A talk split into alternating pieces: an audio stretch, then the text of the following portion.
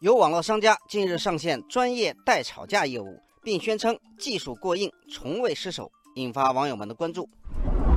网友雨欣说：“我在朋友圈里看到一张专业代吵架服务的聊天截图，上面说专业帮人吵架，普通话一百块一次，包管吵赢。他们到底是怎么帮人吵架？”网友月亮湾说：“代吵架可以打电话，也可以通过 QQ 短信的形式进行，但如果要使用方言，则需要加价。”他们已经形成一条产业链，淘宝上有不少这样的商品，价格从五元到二百元不等。网友秋天味道说：“我咨询了一个号称吵架从来不输的商家，他们详细询问了我想吵架的原因，并且承诺会将他们的吵架对话进行截图发给我。如果是打电话，则会保留通话录音。”网友同业说。还有网店专门提供电话代骂服务，收费为十元一次电话，二十元三次，单次业务计算以对方接通电话为准，对方挂断电话则业务终止。如果对方不接电话，就一直拨，直到拨通，实在不行就用短信发过去。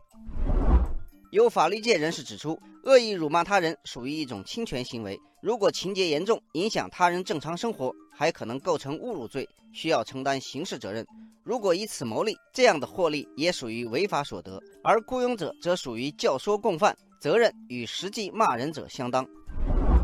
网友西风起说，早在2016年，淘宝就曾揭露包括代骂服务在内的多种突破法律红线或违反社会伦理道德的奇葩行为，并且删除了二百多万条这类商品。网友皮卡丘说，由于网络的丰富性和开放性，会有不少人以创新的名义发布各种脑洞大开的商品。但一些貌似开玩笑的商品背后，可能潜藏着法律风险。网友卡龙说：“各类网络平台不能袖手旁观，对于那些明显违反法律的商品，自然要红牌罚下；而对于那些违反公序良俗的商品，也要仔细甄别。”